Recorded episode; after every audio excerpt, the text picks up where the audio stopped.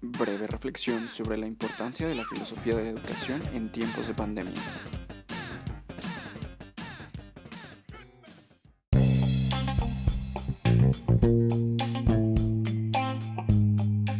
Hablando sobre la problemática situación educativa de nuestro país, Rius, Eduardo del Río, el famoso escritor y caricaturista, hace algunos años con motivo de la reforma educativa que el país atravesaba, escribió un pequeño libro, lleno de sus caricaturas, en donde él se pregunta por el sentido de todo el sistema educativo, que tal parece nuestro país nunca ha cambiado o ni siquiera se dirige hacia un progreso de nivel nacional, guiado por una frase de Montaigne, el niño no es una botella que hay que llenar, sino un fuego que hay que encender. Y es que no solo aplica para los niños, sino para todo aquel que sea un alumno. Por lo que él escribe, vivimos en una sociedad dividida en clases, donde la desigualdad es cada vez mayor y donde los pobres llevan siempre las de perder, sometidos a una élite privilegiada que cuenta con los recursos necesarios para tener las mejores escuelas, o por lo menos las más caras, que no es lo mismo, mientras las peores se quedan para los pobres, las del gobierno en este caso por lo que la obligación del Estado es y debe ser proporcionar a la población una buena educación.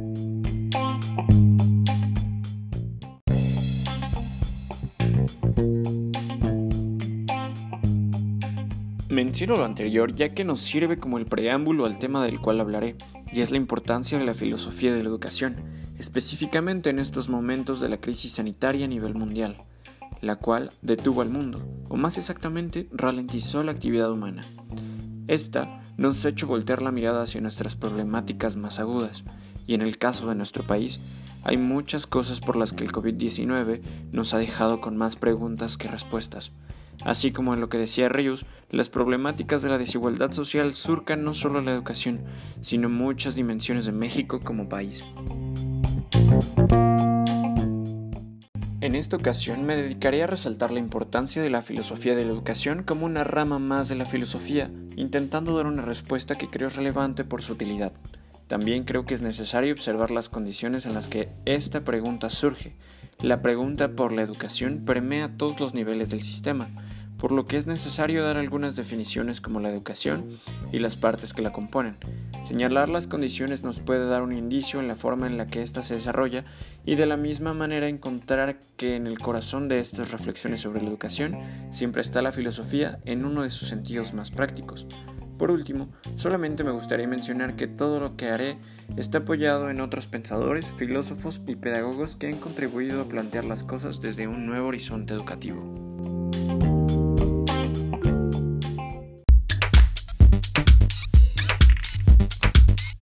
Parte 1. Definiciones y la pandemia.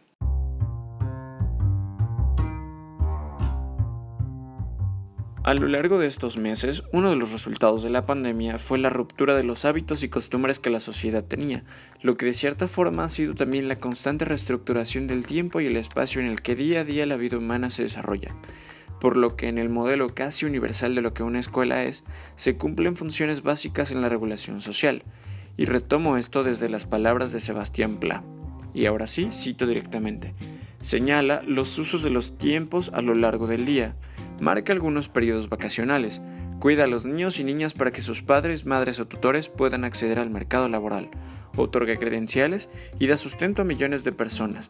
Además, determina ciclos vitales etarios, organizando a la sociedad con base en la edad.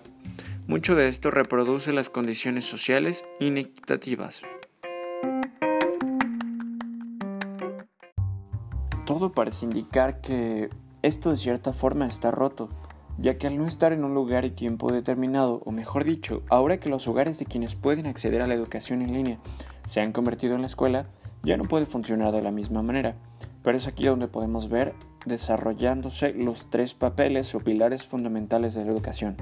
Por una parte, la institución como este lugar de encuentro, y también como el órgano regulador del conocimiento que se imparte a todo aquel que funge como el alumno o educando, al cual permite aprender una serie de propósitos que construyen a la sociedad, por lo que de cierta forma enseña valores, conductas y prácticas que le son propias. Así como en la arqueología de la escuela menciona Juan del Val, la institución escolar se define como el lugar de convivencia social que se encarga de transmitir formal e informalmente reglas, normas, hábitos, habilidades cognitivas tales como la lectura y la escritura, así como destrezas verbales y mentales, discursos, prácticas e imágenes de la naturaleza y la sociedad. Por lo tanto, se encarga de producir y reproducir un orden y una disciplina de una generación a otra. Por lo que ser alumno podría definirlo como una relación con un otro, ya sea una persona o grupo de saberes. Toda persona es sujeto de la educación, y en torno a este sujeto se desarrolla una serie de dispositivos, por lo que en un primer momento el alumno recibe y debe procesar, entender y sobre todo aprender todo tipo de conocimientos que sean compartidos con éste. De la misma manera, el educador debe de ser el que se dedique a compartir y establecer dichas habilidades y prácticas del conocimiento que orientan a los alumnos. Es así como podría definir a la educación como la intervención en el ser del ser humano. Dichos conceptos se han ido transformando a lo largo de la historia. Es así como me gustaría pasar al siguiente punto, la segunda parte donde explicaré cuál es la importancia de la filosofía de la educación.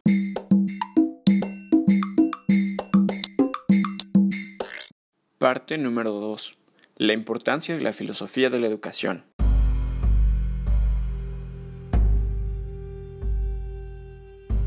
Me gustaría comenzar diciendo que es evidente que la filosofía es de gran ayuda en estos momentos, al igual que lo ha sido siempre a lo largo de la historia de los seres humanos. Creo que se encuentra en la base de cualquier proposición que pueda surgir para solucionar y dar un poco de calma a nuestra existencia en estos difíciles momentos. Desde estos momentos en los que la humanidad ha estado viviendo y muchos de los mexicanos resistiendo.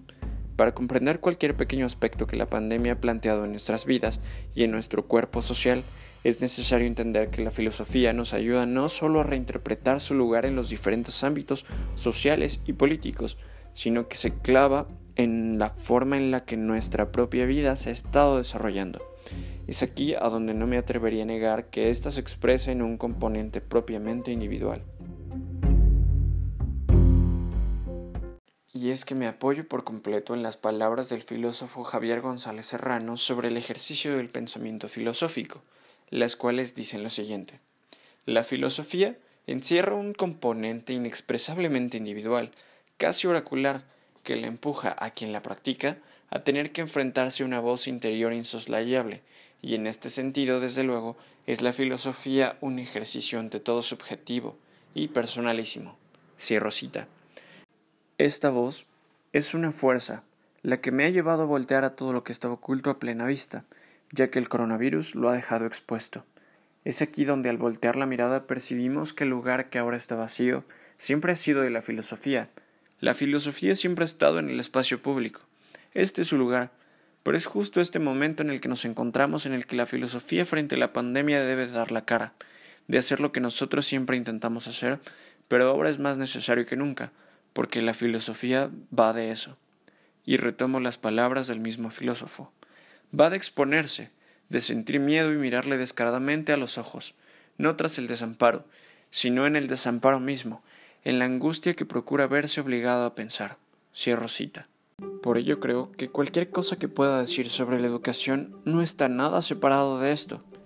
Es que es aquí cuando en la desgracia podemos darnos cuenta que debemos reinterpretar nuestra forma de existir y en la que hemos estado habitando desde ya hace mucho tiempo Tal vez el sentido de muchas cosas se ha perdido, pero es tiempo de buscar otros.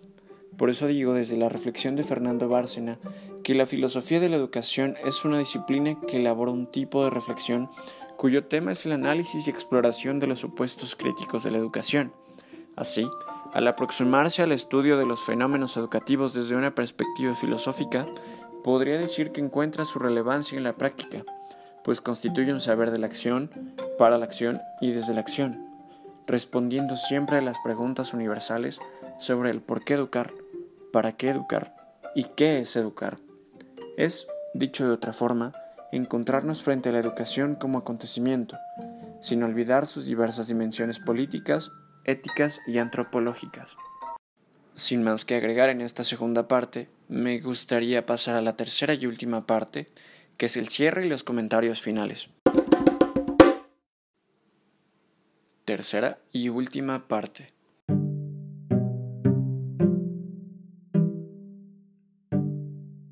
Me gustaría comenzar esta última sección diciendo que la educación ha sido desde hace más de 500 años la mejor respuesta ante el contexto y las problemáticas que se desarrollan desde nuestro ámbito nacional a uno más global. Pero hay que redescubrir y replantear quiénes, cómo, de qué forma, cuáles son las condiciones en las que la educación puede ser impartida. Ahora la pandemia nos dejó ver que las instituciones educativas están teniendo un momento de quiebre ya que la humanidad nunca había tenido un momento más libre frente al conocimiento, todo gracias a las grandes cantidades de información que circulan por Internet, desde las cuales, al menos en el país, se ha buscado la implementación de las TICs como herramientas de aprendizaje. Pero en este momento, la tecnología y el uso que cada ser humano le da nos relaciona con los diversos dilemas, como el uso de las redes sociales y las diversas aplicaciones que las usamos no precisamente para aprender, sino meramente como una forma de entretenimiento. Cabe mencionar que la educación a nivel nacional está a cargo del Estado y que, frente a lo inesperado que el virus fue, no tiene otros medios más que el radio y la televisión para continuar con la educación de muchas personas, una educación que raya en lo improvisado. Por otro lado, la educación en línea y todos aquellos que sí pudieron acceder a ella se enfrentan ante el viejo problema, el viejo problema que se presenta también en esta nueva modalidad, la cual es la forma del depósito de información, sí, sin la capacidad de digerir o aprender realmente, lo cual afecta a todos los alumnos de los diferentes niveles educativos. Finalmente me gustaría agregar la cita de Ángel Díaz Barriga que se relaciona por completo con el tema, y él menciona que Estamos ante una nueva generación de alumnos que en general está vinculada con la tecnología digital, lo cual ha modificado sus formas de aprender, sus intereses y sus habilidades. Sin embargo, esto no significa que puedan aprender con la tecnología. Saben usarla para comunicarse, para las redes sociales, pero no necesariamente la emplean como un recurso de aprendizaje. Y cierro cita. Por lo que yo personalmente creo que en este momento la filosofía nos ayuda a encarar el problema de la educación, la desigualdad social, las condiciones en las que aprendemos y también los medios en los que la educación se está transmitiendo ver qué tan cerca estamos de que realmente todo aquel que es un alumno sea ese fuego que es preciso encender. Muchas gracias por escuchar. Hasta luego.